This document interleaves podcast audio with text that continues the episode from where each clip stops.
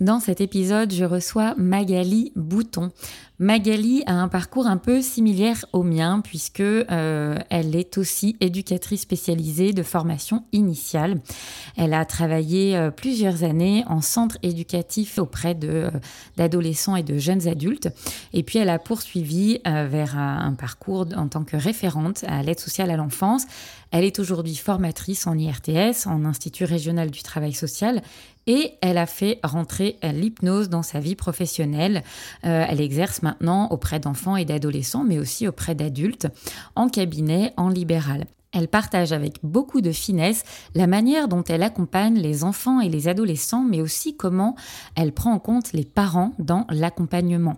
Elle explique aussi quels sont les outils qu'elle préfère utiliser en séance et comment elle les utilise. Et c'est vraiment un bel aperçu de euh, ce qu'on peut imaginer de comment se déroule euh, une séance euh, quand on accompagne les enfants avec l'hypnose. Elle partage également bah, comment elle a vécu le fait de passer de salarié en institution à thérapeute en libéral avec cette casquette d'entrepreneur à incarner. Et elle vous dira comment elle a vécu ce passage-là. Et puis, elle témoigne de ce que l'hypnose euh, lui a amené, elle, dans sa pratique euh, initialement de, travailleur social et comment euh, cet outil est venu lui donner une nouvelle grille de lecture et comment elle aurait pu l'utiliser si elle l'avait connu plus tôt, finalement, dans sa pratique d'éducatrice spécialisée. C'est un épisode passionnant et j'espère que vous prendrez autant de plaisir que moi à l'écouter que j'en ai eu à échanger avec Magali. Encore un grand merci Magali pour ta confiance et je vous souhaite une très bonne écoute.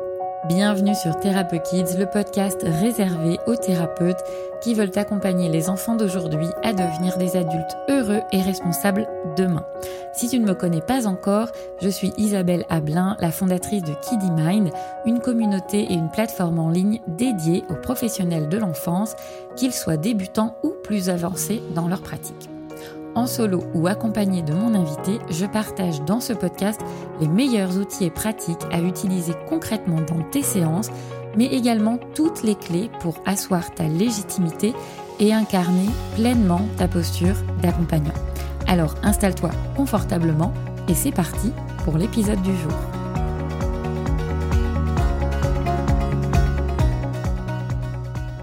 Bonjour Magali et bienvenue dans Thérapeute Kids. Je suis ravie vraiment de t'accueillir aujourd'hui. Comment vas-tu? Eh ben, je vais très bien et puis ben, ravie de, t'accompagner un petit peu euh, sur, euh, sur cette session. Voilà, avec plaisir. Ouais, j'ai souhaité, euh, j'ai souhaité t'inviter aujourd'hui, Magali, parce que tu as un parcours alors un peu similaire au mien, puisque tu es éducatrice spécialisée de formation initiale. Et puis, euh, et puis tu, tu t'es reconverti, euh, tu t'es formé à l'hypnose et tu accompagnes aujourd'hui euh, avec cet outil-là. depuis quand d'ailleurs? J'ai plus en tête.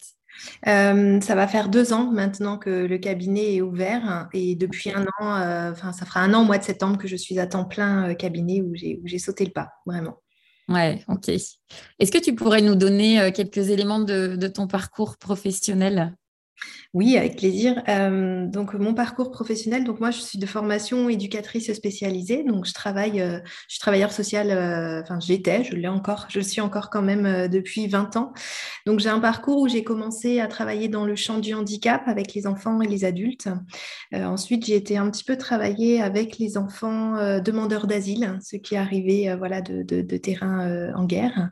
et puis, j'ai basculé dans la protection de l'enfance. Donc, tout d'abord, dans un premier temps, avec des adolescents 12-21 euh, ans en centre éducatif où je me suis vraiment éclatée. Et puis après, j'ai basculé, euh, j'ai voulu plus d'autonomie dans la gestion des difficultés familiales, etc. Donc, j'ai été ce qu'on appelle une référente aide sociale à l'enfance, c'est-à-dire que j'étais éducatrice au niveau des placements d'enfants en danger, maltraités, à suivre bah, eux et leur, reconstruction, si je peux me permettre de dire ça, et puis aussi tout le travail juridique avec le juge et le travail avec les familles, bien entendu. Hmm. J'ai fait ça pendant 14 ans. Ok, ouais, super intéressant. Et, qu'est-ce qui t'a euh, amené, toi, à vouloir accompagner euh, les enfants et, et, ou les ados? Euh, Qu'est-ce qui m'a amené à accompagner je trouve ça magique un enfant. Ça a tellement de ressources dont on ne pense pas. Euh, c'est tellement, euh, transparent et volontaire en fait. Il n'y a, pas, y a, pas, y a pas de faux semblants, il n'y a pas de faux chemins. Ils, vivent avec le cœur tout simplement. Et ça, mhm. je trouve que c'est une, très grande richesse d'aider l'enfant à se construire au plus près de ses besoins et, ouais, et au plus près de ses ressources et de ses capacités. Vraiment, c'est quelque chose de super chouette. Et puis la relation aussi. On est, on est vraiment dans du vrai et c'est ça que j'aime beaucoup avec l'enfant et l'adolescent. Hmm. Oui, et puis avec ton parcours dans, l'aide sociale à l'enfance, c'est quand même un, environnement qui permet aussi d'accompagner de, bah, des enfants qui, qui ont besoin d'être particulièrement soutenus dans leur parcours, dans leur reconstruction. C'est ça, c'était vraiment super important, vraiment. Ouais, tout à fait. Ok. Et puis, euh, pourquoi je suis, euh, peut-être que c'était la question suivante, mais pourquoi je suis venue chercher euh, les outils de l'hypnose? Bah, voilà, En tant que travailleurs sociaux, on fait tout un tas de formations, médiation, gestion des conflits, systémie, enfin tout un tas, voilà, dans tous les sens. Et il me manquait quelque chose parce que, voilà, je suis arrivée à un, certain moment de ma carrière professionnelle à me dire, mais ben voilà, où on prend un petit peu de l'âge, où on, voit malheureusement des enfants qu'on a suivis devenir parents et des problématiques qui se répètent. Euh, et ça, c'était très difficile pour moi et à me dire, mais qu'est-ce que j'ai loupé? Qu'est-ce que je n'ai pas vu? Qu'est-ce que j'aurais pu faire de mieux pour éviter euh, ce genre de choses? Et puis, je me suis dit, alors moi, pratiquant déjà pour moi personnellement l'hypnose, je me suis dit, mais en fait, voilà, il y a des choses qui sont là, bloquées au niveau de l'inconscient, qui se reproduisent et qui se répètent, qu'on ne maîtrise pas. Alors, bien sûr qu'on ne peut pas tout maîtriser, mais peut-être qu'il y a des choses à aller bosser de ce côté-là. Et il manquait vraiment ces outils-là. Et, voilà pourquoi je suis allée chercher les outils de l'hypnose pour ben, pour, euh, en espérant aller plus loin un petit peu dans, le travail que je pouvais faire au quotidien avec ces enfants, en fait. Et, avant que tu sois à temps plein en tant qu'hypno, est-ce que ces outils, tu as pu euh, commencer à les mettre un petit peu en pratique dans le métier que tu exerçais avant? Alors, pas totalement. Tout ce qui, j'ai pu, j'ai pu travailler avec tout ce qui était la gestion des émotions, etc. Euh, par contre, moi, euh, en grille de lecture, ça m'a apporté euh, un autre panel, un autre champ de la compréhension des mmh situations. Ça, c'était très important pour moi. Après, des, travailler avec des outils d'hypnose propres, enfin purs, non, j'ai pas pu. Ça a été compliqué parce que, ben voilà, les placements font que il y a toujours l'autorité parentale. On peut pas faire ça sans avoir l'accord des parents. Et la situation dans laquelle je me trouve au niveau juridique était compliquée. Donc non, j'ai pas pu utiliser mmh outils d'hypnose pure euh, sur le terrain et je respectais, euh, je respectais ça, aucun souci. Parce que c'est vraiment, il faut, que les gens soient volontaires. Et là, ça, enfin, la situation juridique dans laquelle je me trouvais n'était pas forcément euh, favorable en tout cas. Oui, bien sûr. Qu'est-ce que, avec le, recul, là, qu'est-ce que ça aurait changé d'après toi? Tu vois, quand tu dis, bah, je, je, faisais plein de formations dans le travail social, mais je sentais qu'il me manquait euh, quelque chose et, donc tu t'es dirigé vers l'hypnose. Si tu avais eu cet outil-là avant, alors bien sûr, on ne sait jamais ce qu'on en aurait fait vraiment, mais euh, aujourd'hui, avec le recul, qu'est-ce que ça aurait changé pour toi dans ta pratique de travailleur social euh, d'avoir été initié à ce type d'outil avant? Ma grille de lecture. Ça, c'est indéniable. Je pense que j'aurais pu comprendre plus rapidement, euh, de manière plus profonde, un petit peu les problématiques des gens. Euh, je pense notamment à tout ce qui sont les croyances limitantes, euh, tout, tout, tout, ce genre de choses-là. Ça m'aurait vraiment apporté ouais, d'autres outils, d'autres ressources, enfin, voir d'autres possibilités chez l'autre à mettre en action par rapport à la grille de lecture et à la, la, compréhension de la situation. Parce que bah, voilà, on sait quand on travaille avec un enfant que souvent bah, euh, euh, la difficulté ou le problème, c'est pas l'enfant, mais c'est comme avec la plante, le terreau qui entoure, et, d'où l'importance de travailler aussi en systémie, hein, même avec les outils d'hypnose. Voilà, je pense que ça m'a permis vraiment ça, d'avoir un autre regard et du coup d'apporter d'autres outils au quotidien pour permettre aux familles de se ressaisir de certaines choses. Ouais, ok. Euh, aujourd'hui, du coup, tu, tu accompagnes les, enfants, les ados, les adultes aussi, je crois. Oui, c'est ça. Euh, comment tu, tu mets au service ton, bah, ce parcours-là euh, dans, dans, le travail social? Comment tu, tu combines les nouveaux outils que tu as, l'hypnose et, et, et, puis ton parcours professionnel? Comment tu mets tout ça au service des accompagnements que tu proposes aujourd'hui. Tu parlais de la systémie aussi, qui effectivement, moi je suis convaincue que c'est hyper important de pouvoir travailler en systémie. Comment tu accompagnes finalement toi aujourd'hui euh, les, enfants et les ados? Qu'est-ce qui est important pour toi? Comment alors, ce que, j'aurais envie de te répondre, tout simplement, c'est c'est euh, bah, d'abord avec qui je suis, parce que je pense que c'est important et je pense qu'on passe pas par ce genre de formation euh, euh, sans être touché personnellement et sans se transformer soi-même. Et c'est un tout, c'est un, savoir-être et c'est un savoir-faire, j'ai envie de te dire. après, moi, l'hypnose est vraiment, c'est vraiment un outil qui est venu se rajouter à, à ma mallette arc-en-ciel, comme j'aime l'appeler, ma mallette de Mary Poppins.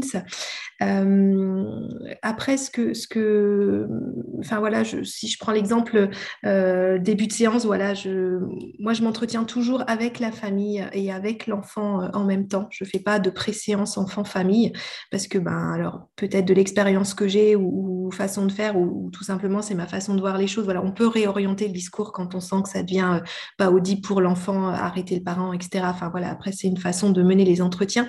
Mais je pense que c'est important de travailler en transparence déjà pour poser des, des, des, valeurs euh, solides, un petit peu euh, du suivi en toute transparence pour que l'enfant puisse avoir confiance aussi.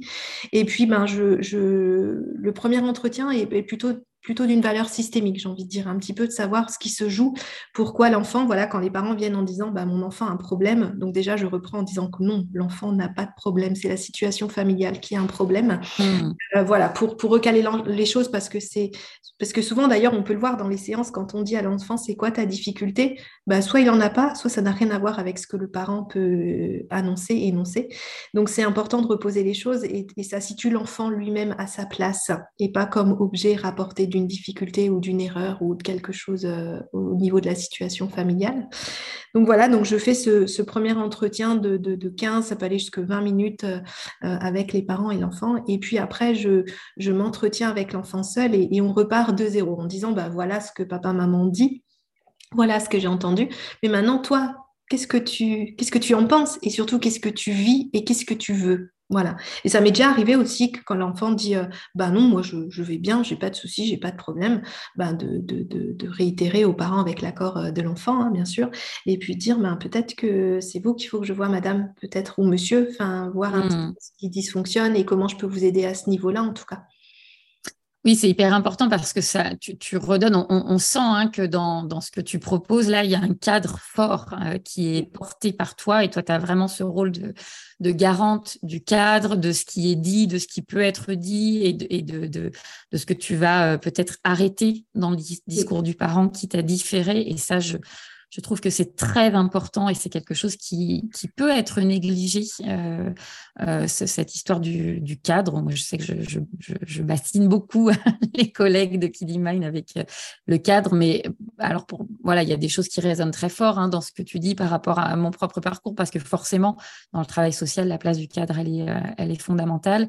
Et je trouve que quand on intervient en libéral et que euh, on, ne se soucie pas de ce cadre-là, ça peut vite partir dans tous les sens. On peut vite être, un peu dépassé euh, bah, par comment je situe la demande du parent, la demande de l'enfant. Et je trouve ça très intéressant la manière dont tu l'amènes parce que euh, on sent que chacun a sa place. Le parent peut dire ce qui se passe pour lui. Toi, tu es garante de ce qui est dit et de la manière dont c'est dit. Et puis, tu, permets à l'enfant aussi d'avoir sa propre place avec son propre discours.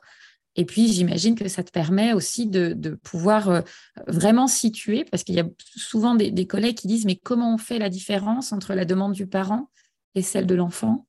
Et là, dans ce que tu, dans ce que tu racontes, ouais, on, voit qu'effectivement, euh, la manière dont tu procèdes, en tout cas, permet de laisser cette place-là et de pouvoir faire émerger euh, alors, j'allais dire, la véritable demande, elle émerge pas toujours sur la première séance, et puis il n'y a pas forcément conscience de ça, mais en tout cas, de faire émerger la première demande de, l'enfant. Et puis, ce qui est indéniable dans le cadre, euh, ce que, ce que j'aime rappeler aussi, c'est le cadre de sécurité pour l'enfant. Et ça, c'est mm. indéniable. L'enfant a confiance en nous, et il faut qu'on soit à la hauteur de la confiance qu'il nous donne. Et le cadre est indispensable par rapport à ça. Oui, complètement. Le cadre, et puis au-delà de définir son cadre, c'est la posture aussi. C'est vrai que on n'en parle pas forcément toujours parce qu'on on peut vite euh, avoir tendance à se centrer sur l'outil, surtout avec l'hypnose, hein, et se dire ben, euh, qu'est-ce que je vais faire pendant cette séance pour pouvoir accompagner l'enfant ou cette problématique-là? Sauf qu'on n'accompagne pas des, problématiques, on accompagne des enfants et des parents. Euh, et, effectivement, la posture et la manière de pouvoir incarner, de pouvoir poser des limites, je pense que ça peut être assez flippant pour pas mal de collègues qui, qui, peuvent, qui ne se sentent pas toujours légitimes et qui peuvent avoir du mal à poser ces limites-là. Et en même temps, je pense que c'est tellement rassurant pour des parents d'avoir quelqu'un qui vraiment a une posture euh, solide, ancrée et qui, qui va pouvoir incarner vraiment le, le, cadre qui a été pensé en amont. C'est indispensable, c'est, je redis, hein, c'est ce qui, c'est ce qui vont faire qu'ils se sentent bien en sécurité, entendus, respectés dans, dans ce qu'ils sont, et, et, et, plus le cadre est important et sécurisant, et plus ils vont pouvoir y déposer des choses difficiles et qui vont pouvoir être mises au travail. Sinon, on va rester sur de la surface, en fait. Ouais. Et comment tu, tu jongles, toi, justement, entre l'accompagnement de l'enfant euh, concrètement dans tes séances et puis euh, euh, les moments où il y a besoin de venir faire un retour aux parents ou pas. comment tu intègres les parents finalement dans l'accompagnement global de l'enfant? Alors, il y a plusieurs choses. Il y a, toujours, donc c'est même, euh, donc la première rencontre, voilà, est un petit peu plus longue. Après, je prends toujours les parents euh, en début de séance, d'accord, sur 10-15 euh, minutes maximum, où on peut reprendre les choses, faire le point, etc. Et aussi en fin de séance, très rapidement, si l'enfant est d'accord pour retourner, pour aller déposer quelque chose de notre séance, hein, je me mets en accord avec lui, ce qu'il est OK de dire et s'il est OK de dire et comment on le dit, s'il veut le dire ou si c'est moi et s'il complète, etc. Donc, il y a ça. Et puis, il y a aussi, euh, euh, ce que j'aime beaucoup faire, euh, et, d'ailleurs, je ne le fais pas de manière volontaire maintenant, souvent, c'est en fin de séance, je me dis, ah, là, il y a quelque chose qui est passé, je me rends compte peut-être en fin de séance, faire passer des messages au travers l'enfant pour que le parent entende la difficulté. Et, ça, je trouve que c'est magique et c'est super important quand, quand, quand ça vient de la bouche de l'enfant ou dans un jeu, etc., et que le parent puisse entendre et en prendre conscience sans que ça passe par nous, en fait, qu'il ait une prise de conscience de quelque chose là.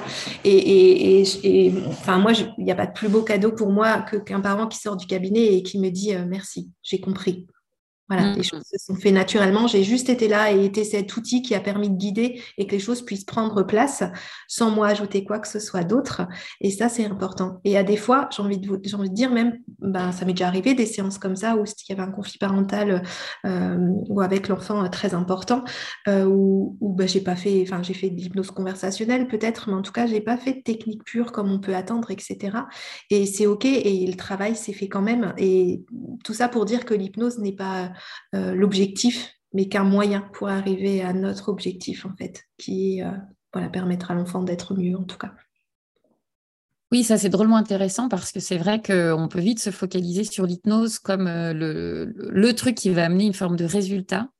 là où finalement, bah, quand on part de, de, qui est l'enfant et de, de, ce dont il a besoin à ce moment-là, et qui peut être très différent d'une séance à l'autre d'ailleurs, hein, Mmh. Euh, bah, c'est ce qui souvent va permettre en fait de, euh, tu vois moi quand je lis des messages du type, euh, bah, je vais recevoir un enfant qui a telle difficulté, qu'est-ce que je dois faire ou quel protocole je dois utiliser, je trouve toujours ça particulier parce que ce serait comme s'il y avait une, recette magique, tu vois, telle difficulté, tel truc.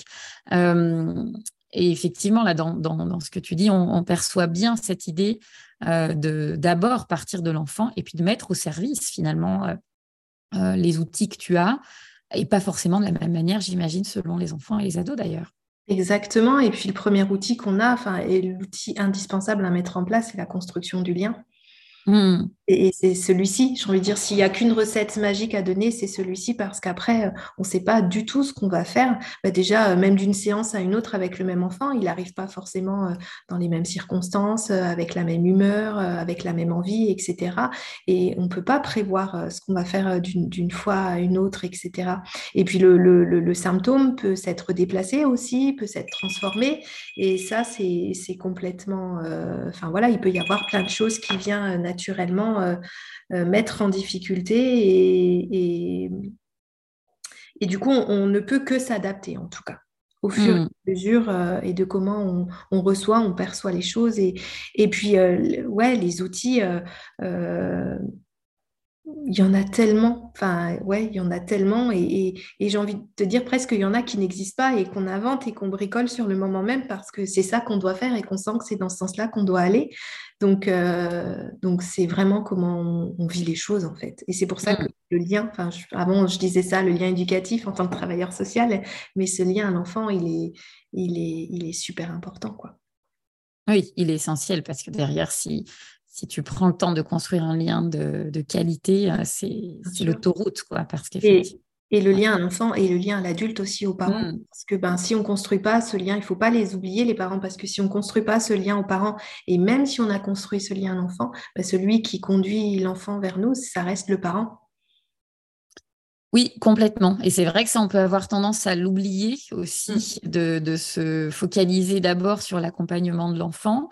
Euh, ou au contraire d'avoir trop en tête la demande du parent et de vouloir aussi absolument, tu vois, euh, répondre à la demande du parent par rapport à l'enfant. Et puis du coup, on, finalement, on se retrouve à côté. Et donc, c'est vrai que c'est un exercice qui, qui n'est pas simple de à la fois que les parents se sentent entendus et qu'on puisse aussi leur dire, bah non, là, c'est peut-être pas ce qu'on va travailler dans un premier temps, sans que pour autant ça vienne euh, les, les blesser ou, ou, que ça vienne les déranger. Euh, et en même temps, voilà, venir euh, pouvoir euh, préserver la qualité du lien aussi avec l'enfant pour pouvoir travailler très concrètement avec lui ce qui, ce qui a besoin de travailler. Bien sûr, et c'est important ce que tu dis, c'est-à-dire qu'on pourrait entendre quand on dit faire le lien avec les parents, bah, d'être toujours d'accord avec lui pour qu'il revienne. Mmh fait, non, c'est pas ce qu'ils viennent chercher. Parce que là aussi, ce serait faussé, c'est de savoir leur dire quand on pense qu'ils font fausse route euh, et, que c'est pas OK, ou, même avec l'enfant. Et, et c'est pas tout le temps aller dans leur sens que de faire un bon accompagnement, au contraire. Oui, tout à fait. Et ça, pour moi, on en revient vraiment à la posture. Euh, on, est là en tant que professionnel de l'accompagnement et on doit pouvoir poser des limites et ne pas toujours être d'accord. Et c'est ça fait partie euh, de, du, cheminement thérapeutique finalement. Mm. Et de l'accompagnement, c'est vraiment ça, quoi. Vraiment. Pour moi, c'est, on vient à ce qu'on disait, le cadre sécurisant, il est indispensable en fait. Mm, complètement.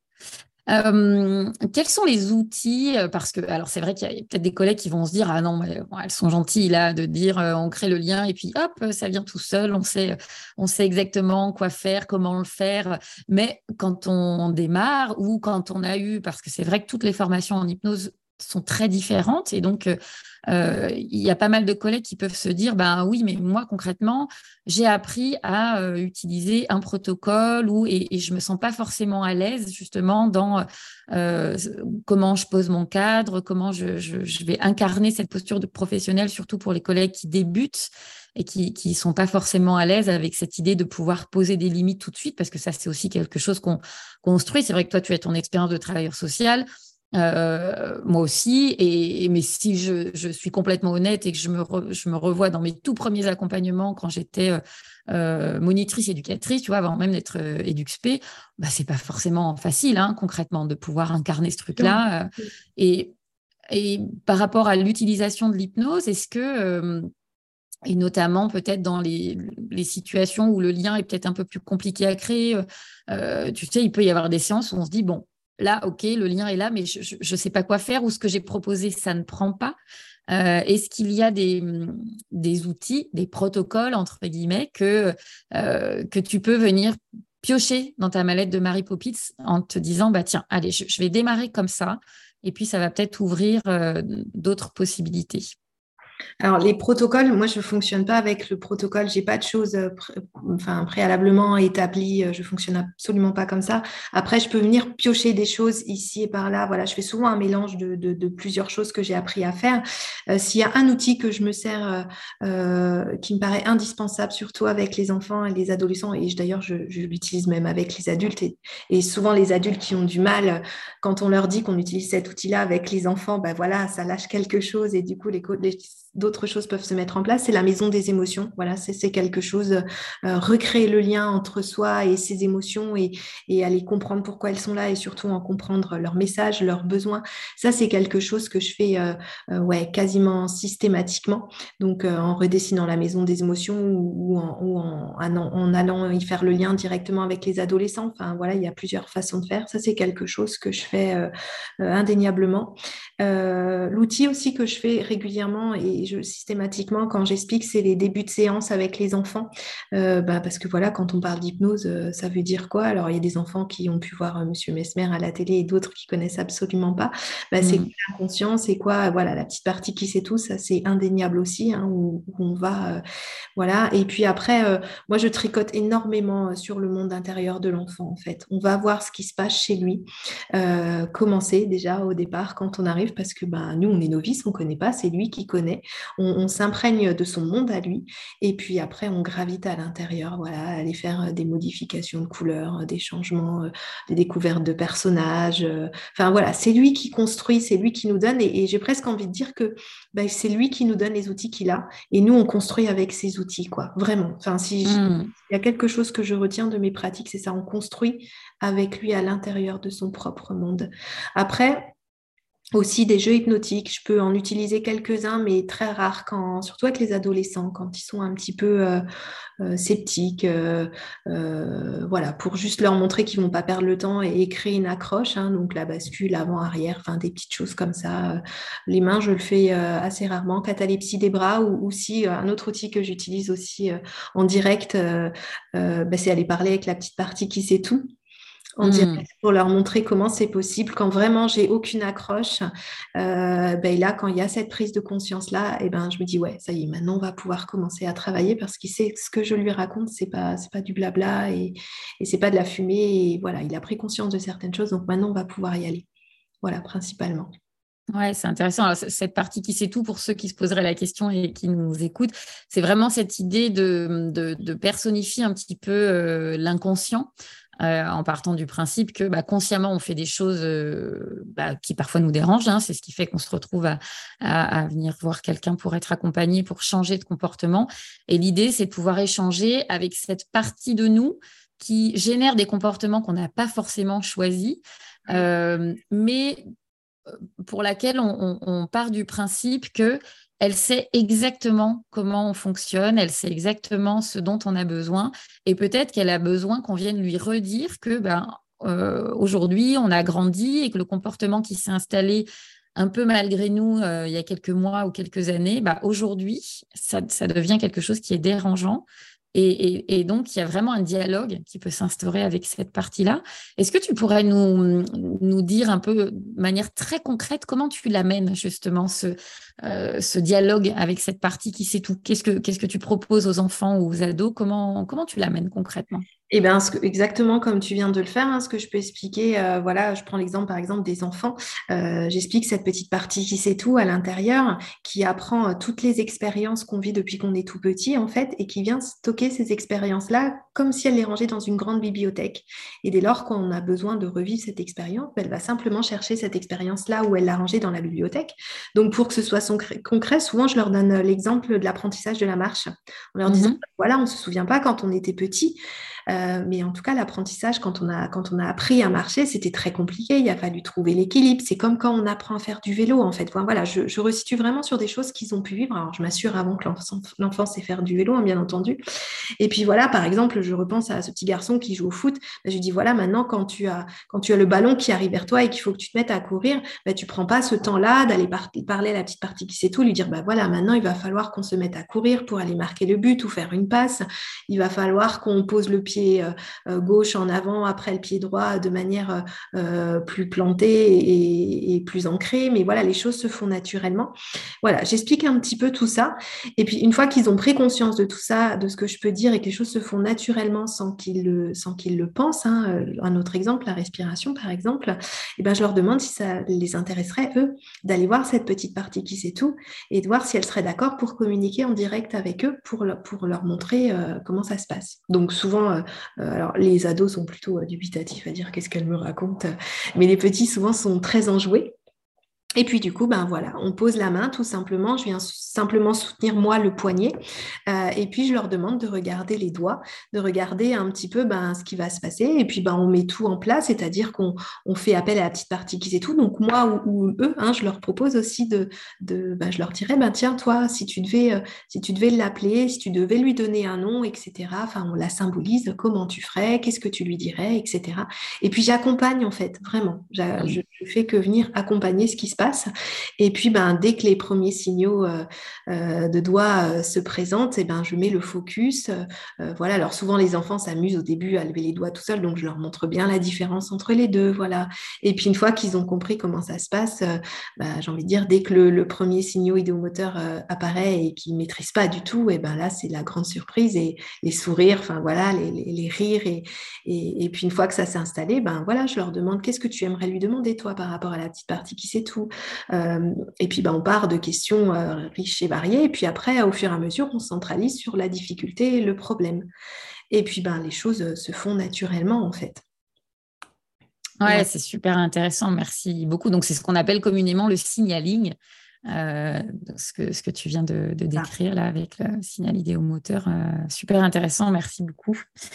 Euh, comment, tu te, comment toi, tu te fais accompagner de ton côté? Parce que toi, comme moi, on a, on a grandi professionnellement dans le, dans le secteur social. Et donc, quand on, on a l'habitude de travailler en équipe euh, et, d'avoir des supervisions ou des temps d'analyse de, pratique.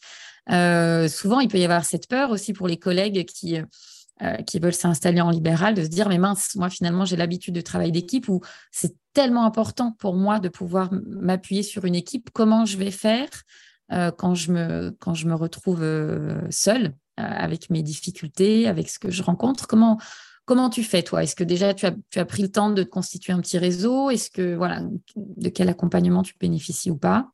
Alors effectivement, je pense que quand, on, quand on est travailleur social et, qu'on sort euh, de ces énormes équipes où on peut travailler ensemble ou du réseau et des partenariats, ben pour moi c'était indéniable de me recréer ce réseau-là parce que ben, je reste avec l'idée que tout seul on ne peut pas travailler en fait voilà, il faut du soutien euh, pour, euh, pour plusieurs choses, pour échanger un petit peu sur nos séances, pour échanger aussi nous, comment on vit les choses, etc. Parce que c'est aussi très important, parce qu'on peut être confronté à des choses difficiles. Donc moi, effectivement, bah, déjà, voilà, il y a Kiddy Mind hein, chez les enfants, où je prends plaisir toujours euh, d'échanger avec vous via les visios qu'on peut faire une fois par mois avec Anne-Gaëlle, etc. les échanges aussi sur le groupe. J'ai gardé aussi certains contacts de la rencontre qu'on avait pu faire à Lyon. Mmh. Et ça, c'est vraiment chouette. Hein. Je pense à Roselyne, etc. Euh, voilà, se contacte en direct. Euh, aussi les groupes hein, Mind hein, qu'on a, pu, qu'on a pu faire et pu mettre en place. Donc, j'ai gardé aussi euh, quelques contacts. Et alors, soit avec le groupe du moment, on se voit une fois par mois, ou avec les anciens contacts, bah, dès qu'on a besoin, voilà, on s'envoie un petit message, on se connecte, on réfléchit. Et j'ai gardé aussi les mêmes contacts de ma formation adulte, où, voilà, où j'ai d'autres d'autres professionnels où on échange régulièrement. Et puis j'ai la chance, euh, euh, j'ai vraiment une très grande chance que moi j'ai ma sœur qui est, qui est formée dans le domaine de la psychiatrie euh, adulte, psychotrauma, etc., de manière très poussée et, qui est aussi hypnothérapeute. Donc voilà, au quotidien, c'est vraiment une chance. ce côté-là, et puis aussi un autre côté qu'il ne faut pas oublier qui est très important parce que ben, moi, quand je suis arrivée travailleur social, être entrepreneur et travailler dans le libéral, waouh, c'était un monde complètement parallèle, inconnu, etc. Et puis, il ne faut pas oublier qu'on monte une société aussi, un cabinet. Et puis aussi dans la gestion et l'apprentissage de tout ça, la communication, la comptabilité, etc. Enfin, je pense que c'est vraiment important de s'entourer et bah, de ne pas être seul déjà, parce que ben, travailler seul, c'est compliqué, enfin, je trouve. Alors peut-être que d'autres gens ne seront pas en accord, mais quand on sort voilà, du milieu dans lequel on a grandi, euh, d'être seul, c'est compliqué. Et moi, je pense que c'est important aussi d'avoir un regard euh, bienveillants, mais qui peuvent venir aussi remettre en cause notre pratique, parce que c'est ce qui nous permet de continuer à grandir, à apprendre, à s'enrichir. Hein. Moi, je lis beaucoup, euh, je me renseigne beaucoup, je fais aussi plein de, petites formations parallèles et, je trouve que ça, c'est indispensable. C'est riche et c'est ce qui fait aussi que bah, qu'on va pouvoir euh, continuer à pratiquer euh, sereinement, sainement et, et de manière productive, en tout cas pour accompagner les personnes le mieux qu'on peut. Quoi. Mmh. Oui, oui, c'est continuer à se, à se nourrir du coup et à pouvoir euh, avoir de, nouveaux, de nouvelles perspectives, pas forcément de nouveaux, outils. L'idée, c'est pas d'être dans une course mmh. aux certifications, mais de pouvoir effectivement continuer à rencontrer euh, euh, d'autres collègues, d'autres façons de travailler et puis de, de s'approprier ce qui nous parle finalement. C'est ça, et puis d'être au clair sur, parce que voilà, on voit tellement de situations différentes et il faut être euh, OK avec ce que l'autre, il faut connaître un minimum de ce que l'autre nous avance, etc. Parce que sinon, bah, on ne peut pas recevoir la parole de la même façon et on ne peut hmm. pas avoir notre grille de lecture qui est, qui est affinée et établie pour pouvoir accompagner l'autre. Et ça, c'est important. Oui, complètement. Euh, je reviens rapidement là sur ce que tu disais sur le, côté entrepreneur, finalement, parce que ça, c'est un truc qui revient aussi beaucoup et auquel beaucoup d'accompagnants sont pas forcément euh, préparés, surtout quand on a été euh, salarié et qu'on se retrouve en libéral et qu'on on s'est formé, on a super envie d'accompagner et vraiment de se centrer sur notre cœur de métier. Et puis, on s'aperçoit que oui, il y a le cœur de métier, mais pour que ce cœur de métier-là, il tourne, il y a plein de choses à mettre euh, autour. Est-ce que toi, tu t'y étais préparé un peu en amont? Est-ce que finalement, tu t'es aperçu euh, sur le vif euh, que, oups, il allait falloir aussi développer une, casquette marketing, communication, gestion Comment ça s'est passé pour toi? Oups. Oups.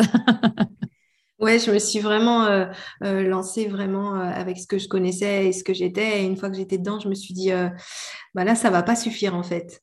Effectivement. Donc voilà, donc j'ai pris une autre formation à côté pour connaître les bases, etc. Et puis, et puis j'ai cheminé comme ça, voilà quoi au fur et à mesure. Donc euh, voilà, moi, j'ai, je ne sais pas si je peux le dire, mais en tout cas, euh, la formation de Jean-Pierre Chaudot m'a mm. énormément aidé, sa disponibilité, et puis c'était accessible aussi, c'est ça qui est important. Mm. C'est construit au fur et à mesure, euh, comme ça, en fait. Ouais, super. Bah, je, mettrai le lien de toute façon dans les ressources du podcast parce qu'effectivement, Jean-Pierre a vraiment l'habitude d'accompagner les, les, thérapeutes et professionnels de l'accompagnement qui se lancent et, il y a beaucoup de ressources très très très pertinentes. Très intéressantes et, puis essentielles en fait hein, si on veut euh, si on veut euh, développer son activité et puis euh, et puis pouvoir en vivre quoi. Et puis au-delà de ça pour moi pouvoir en vivre c'est aussi ne plus être focalisé sur oh là là il faut absolument que j'ai des, des clients ou des patients, parce que sinon, je n'aurais pas de quoi manger à la fin du mois. Et c'est aussi pour moi euh, euh, garder une posture plus professionnelle, parce qu'on va effectivement être davantage centré sur ce qui se passe dans les séances et pas sur, bon, bah tant pis, cette situation, je ne sais pas trop comment l'accompagner, mais j'ai tellement peu de, rendez-vous finalement que je vais quand même continuer. Voilà, mmh. ce qui, peut être aussi une réalité euh, euh, que, je peux comprendre. Hein, euh, mais voilà, je, pense que quand on développe vraiment ce, côté développement de l'activité, ça permet aussi de pouvoir être plus serein et de pouvoir réorienter les situations avec lesquelles on est moins à l'aise. Bien sûr, et puis c'est aussi savoir communiquer sur ce qu'on fait. Parce que mmh. c'est une partie qui est très difficile. Hein. C'est tellement plus facile d'être euh, en face à face avec l'autre en cabinet, mais communiquer sur ce qu'on fait, comment on fait pour, euh, pour euh, ben, donner envie, pour faire connaître, pour donner confiance, etc. Ben, ça, c'est pas, c'est pas inné, ça s'apprend et, et c'est indéniable aussi. Oui, complètement. J'aimerais revenir sur une, anecdote que tu m'as partagée en off tout à l'heure par rapport à un accompagnement alors qui n'est pas un accompagnement avec les enfants, mais que je trouvais drôlement intéressant. Et, on s'est dit que ce serait peut-être chouette de le partager ici, euh, où tu as accompagné une personne adulte. Qui a une particularité. Je te laisse peut-être poursuivre. Oui, pas de souci. Euh, une personne adulte qui est sourde, donc pas malentendante, hein, pas appareillée du tout, mais vraiment sourde complètement. Donc voilà, c'est une demande euh, qui m'a été faite. Alors, euh, et, du coup, ma première réaction a été de dire, mais comment on peut faire de l'hypnose à une personne sourde? Enfin, mm. voilà, ça venait moi me mettre en difficulté dans tous mes outils, tous mes apprentissages, etc. Et puis, je me suis dit, ben, on, il, doit se passer quelque chose, on doit essayer. Donc, euh, j'ai dit à cette, euh, à cette jeune femme que j'étais OK pour essayer, mais que je ne pouvais pas garantir le résultat parce que, voilà, en toute transparence, c'est la première fois que je le faisais. Donc, je, je me suis dit comment je vais faire? Alors, c'est une personne qui lit sur les lèvres. Donc euh, déjà, il a fallu euh, euh, s'habituer, se rencontrer pour qu'elle puisse apprendre, moi apprendre à parler à la vitesse qui lui permettait de lire correctement sur mes lèvres, et puis elle s'habituer aussi à mon débit de parole, à la manière dont je m'y mets, enfin voilà, pour elle reconnaître les mots. Donc ça veut dire que c'est une personne qui devait entrer en transe les yeux ouverts, donc ça, ok, jusque-là, il n'y a pas de souci. Et puis je me suis dit, mais quand elle va, partir en transe, est-ce qu'elle va fermer les yeux? Est-ce qu'elle va garder les yeux ouverts? Quels signes, moi, vont me permettre de voir, de lire un petit peu où elle en est sur son état de transe, enfin, comment, comment je vais pouvoir moi cheminer et, euh, voir le travail qui est effectué. Et puis ben là, je, me suis dit, bon allez, on se lance, on verra. Donc du coup, je, je lui ai pris les mains en fait. Je me suis dit, il faut un contact physique parce que si à un moment donné elle est plus là et qu'elle n'est plus sur mes lèvres, comment, comment moi je peux la ramener comment, euh, et, ça a été une, séance euh, totalement magique euh, parce que ben, mon outil principal, vraiment, et, vraiment c'est le seul outil principal, c'est l'outil principal que j'ai utilisé, c'est vraiment la relation à l'autre parce que là, indéniablement, il a fallu que je rentre dans son monde à elle, un monde mmh. qui était complètement inconnu parce que bah, le monde de sourds, moi, je ne sais pas comment c'est à l'intérieur de leur paysage. Hein. Euh, et vraiment, c'est l'état du guide euh, qui a fait le travail. Je me suis vraiment laissée absorber par ça, euh, être en lien avec elle. Et puis, les choses sont venues naturellement où on a pu aller bah, par rapport à sa problématique, où j'ai pu faire connaissance, intégrer son monde. Et, c'est une séance qui s'est très bien passée et elle a pu partir en transe et elle était même elle à la sortie, enfin quand je l'ai fait revenir euh, très stupéfaite un peu d'avoir pu vivre cette expérience-là parce qu'elle pensait que ce serait jamais possible. Et puis pour moi, euh, de, de, de me de me conforter dans l'idée que je pensais déjà au départ, mais là c'était vraiment indéniable d'en prendre conscience, c'est que bah, cet outil-là du monde de l'autre, du lien, la construction de lien, il est indéniable en fait, parce que sans ça on ne pourrait pas faire. Et ce qui me fait dire qu'avec les personnes qui arrivent dans nos cabinets, que ce soit enfants ou adultes, euh, ils ont, ils ont tous des problématiques, alors même si on voit souvent les mêmes problématiques, mais quand il y a une problématique différente qui nous arrive et que si on se colle seulement à nos protocoles, à dire quel outil, etc., on ne sera pas en capacité de l'aider, en tout cas de l'accueillir déjà. Mais c'est vraiment ce lien et ce qu'on va construire au fur et à mesure avec cette personne qui va faire qu'on va pouvoir l'accompagner du mieux qu'on peut, en fait. Mmh. Et donc voilà, c'était une très chouette expérience, vraiment. Ouais, c'est hyper intéressant parce que on, perçoit dans ce que tu racontes ce qu'on nomme souvent comme étant la transe de l'accompagnant, où finalement, toi, tu t'es laissé embarquer, mais en même temps, tu vois, avec ce contact physique, c'est quand même toi qui gardais le lead. Euh, et, c'est là toute la difficulté, je trouve, et, toute la finesse qu'il est essentiel d'avoir dans ce type d'accompagnement, enfin, dans tous les accompagnements, mais probablement que cet accompagnement-là est venu exacerber, euh, en tout cas, moi, le message que j'essaye de faire passer euh, aux collègues de Kiddy de à la fois pouvoir rejoindre l'autre là où il est, dans son monde, parce qu'à un moment donné, si on essaye tout de suite de faire venir l'autre euh, là où on aimerait qu'il aille, bah, ça marche pas hein, concrètement. Il n'y a pas de rencontre. Il n'y a pas de rencontre. Et, mm. puis, euh, et puis parce que rejoindre l'autre là où il est, ça permet aussi parfois de, de mesurer, de sentir, de percevoir que bah, oui, il va peut-être falloir euh, prendre un peu plus de temps que ce qu'on imaginait, pouvoir jalonner, jalonner pardon, le, parcours avec différentes étapes. Euh, et puis voilà, à la fois pouvoir se laisser embarquer et être hypnotique soi-même. Hein, c'est euh, Angel qui parle souvent de mmh. faire de l'hypnose ou être hypnotique. Et effectivement, cette notion, elle est, elle est super importante, euh, tout en gardant le lead quand même et cette capacité à pouvoir à tout moment ramener la personne et, et, et puis rester ce, ce, guide là que tu évoques. C'est super important. Ça me fait penser tout à l'heure, tu parlais d'outils et j'ai une séance que j'ai vécue avec un petit garçon il n'y a pas très longtemps euh, qui euh, venait pour une difficulté tout autre que celle que j'ai pu, euh, moi, décrypter ou voir dans ma grille de lecture qui, allait sur la jalousie entre frères.